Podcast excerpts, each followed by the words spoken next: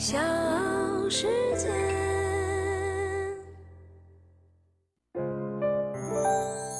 大咖故事，故事舅舅，越说越有。药明康德二零一八年登陆 A 股市场的时候，连获十六个涨停，股价从十块九毛钱一路上涨到如今的一百五十块。而公司的 CEO 李格是一匹不折不扣的黑马，他所创办的药明康德和药明生物都位列世界两百名左右。在世界的历史上，只有三位企业家创造了不止一家五百强企业，这三位就是埃隆·马斯克、马云和李格。我是唐莹，欢迎各位收听和订阅《大咖故事》。今天我们来说说药神李格。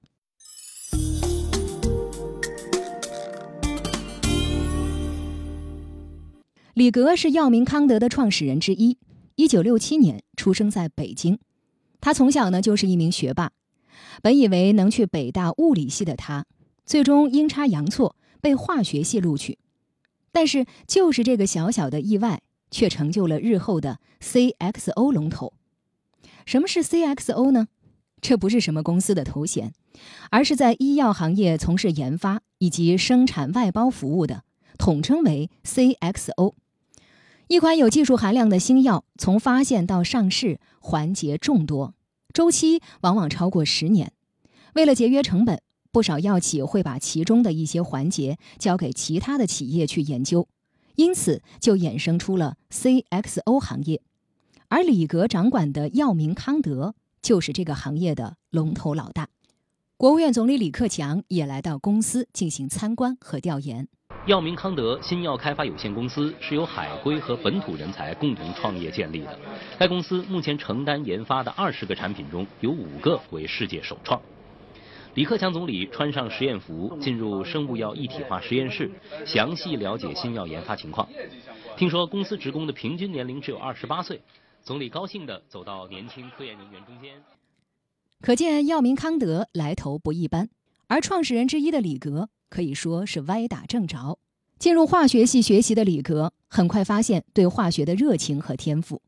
他曾经呢说过一句话：“反正有机化学，我是把着门了。”大学毕业之后，李格选择赴美继续深造。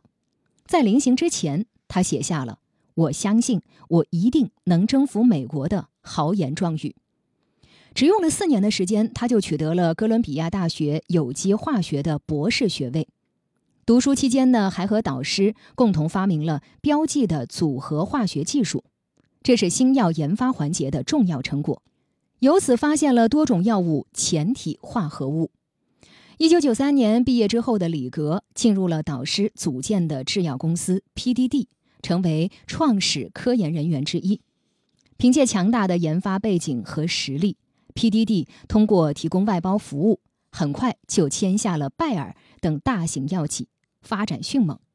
一九九五年，PDD 在纳斯达克上市，成为华尔街颇受欢迎的新兴 CRO 公司，也就是提供研发环节的外包服务的公司。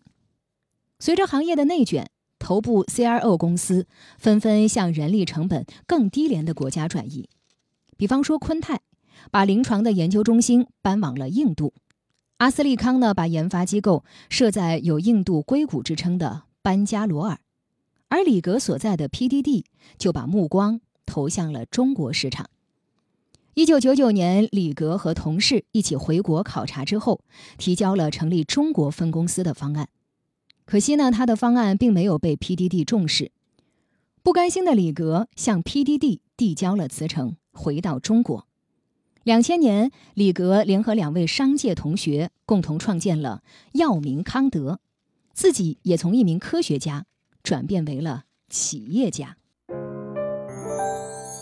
大咖故事，故事舅舅，越说越有。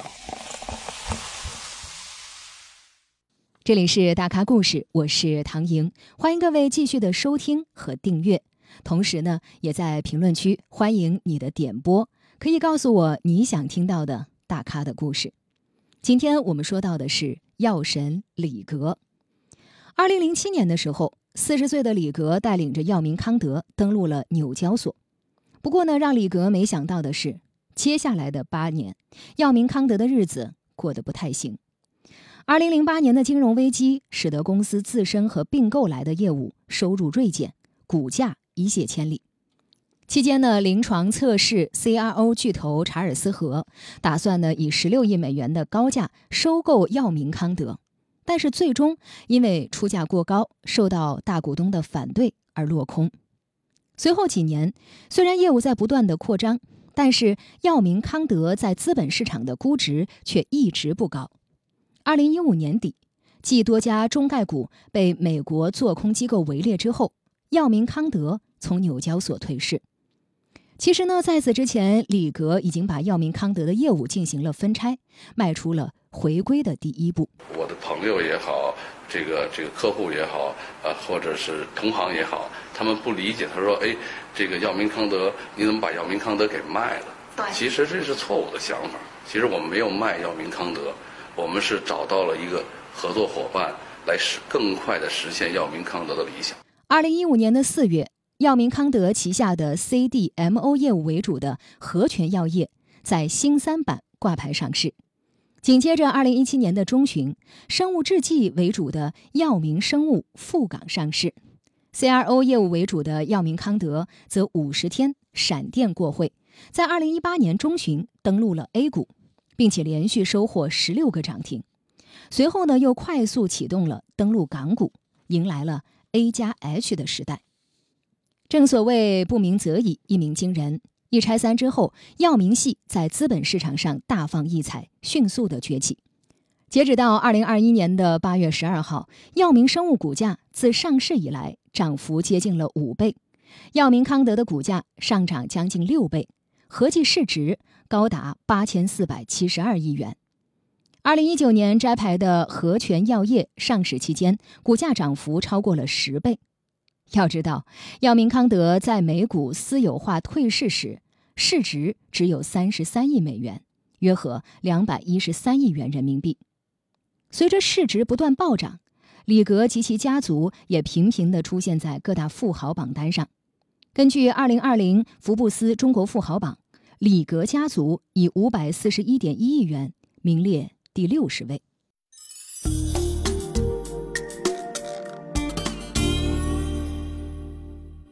要说呢，药明康德的成功离不开天时地利和人和。上个世纪九十年代，美国仿制药价格大幅下降，导致市场竞争激化，药企呢纷纷加大了创新研发的力度，CRO 行业蓬勃发展。一九九二年到二零零一年，CRO 市场规模从十亿美元上涨到了七十九亿美元。发展的初期呢，药企更愿意把临床试验等一些偏后期的环节交给外包公司。CRO 公司通过整合内部资源，建立规模优势，并且降低成本。但是，随着相对容易的药物被开发完之后，新药研发难度在上升，回报率在下降，药企呢开始把技术含量较高的前期环节也交给外包公司。其实李格呢也曾经想走制药这条路，但是筹建之初就遇到了困难。实验室里的专用通风橱根本买不到，反而手中作为新药研发基础的模板分子技术，却可以帮助其他药企大幅提高研发速度，降低成本。因此呢，借助行业的东风，手握技术的药明康德，通过提供前期的化合物研究外包服务，开始了自己的。CRO 生涯，这不仅开创了中国本土化 CRO 的先河，李格也因此成为中国医药研发外包产业第一人。这种具备一定技术含量的研发服务，也更有利于药明康德的技术沉淀。随后的发展当中，药明康德逐步覆盖了 CMO、CDMO 领域，逐步覆盖了从概念生产到商业化生产的整个 CXO 流程。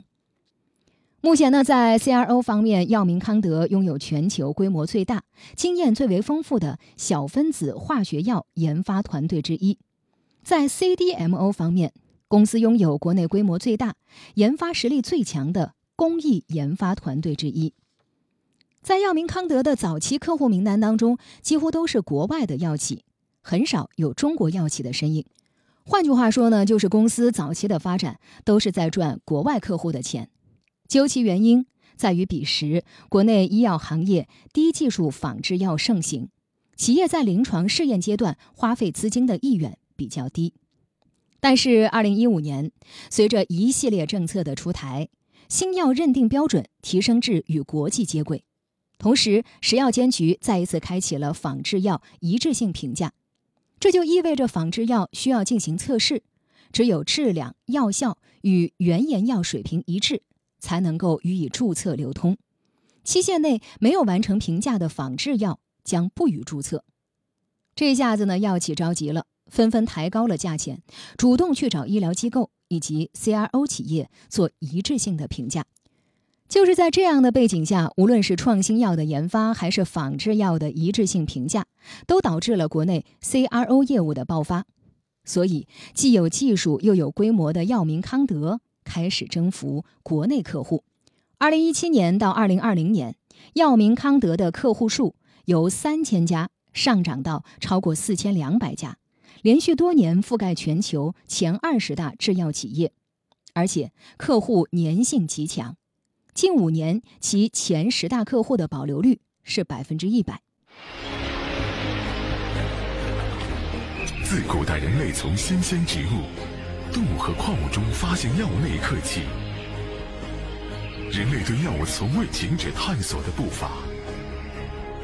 为了药物能够更好的发挥作用和便于服用，人们逐渐将药材加工制备成一定剂型。工业革命以后，药物制剂科学的发展日新月异，新的药物剂型和药物传递系统不断涌现。药明康德制剂部承袭前人的步伐，立志做出更多更好的新药。吸引从国外到国内的客户，覆盖从前期到后期的业务流程。药明康德在看似通吃的商业模式下，收入持续高速增长。到了二零二零年，药明康德的营业规模高达一百六十五亿元，和二零一四年相比上涨了将近三倍，同期净利润三十亿元。其中呢，来自于境内收入的增速高于了境外收入，境内收入的占比已经提高到百分之二十五。另外呢，随着行业竞争加剧，药明康德在内的不少头部 CRO 公司开始利用自身的业务带来信息优势，去参与到整个一级和二级市场，以服务提供者的身份，让自己的基金提前进入到客户的股权投资中。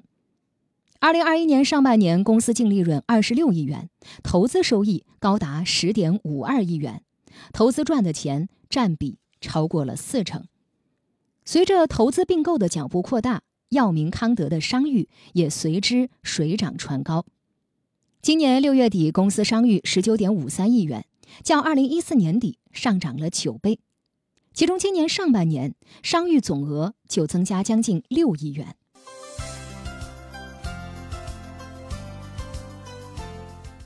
如今的药明系背后的资本堪称星光熠熠，中国平安、中国人寿。泰康保险集团、高瓴资本、红杉资本等均在股东之列。他的基金投资者当中呢，不乏葛兰、刘彦春在内的明星基金大佬。创始人李格曾经表示，他最希望看到的是在不远的将来，一个人、一个想法、一张纸、一支笔、一张信用卡，在药明康德就能进行新药研发。不过，在达到让天下没有难做的药、没有难治的病的愿景之前，如何让药明康德跑得又快又稳，也是李格要面临的考验之一。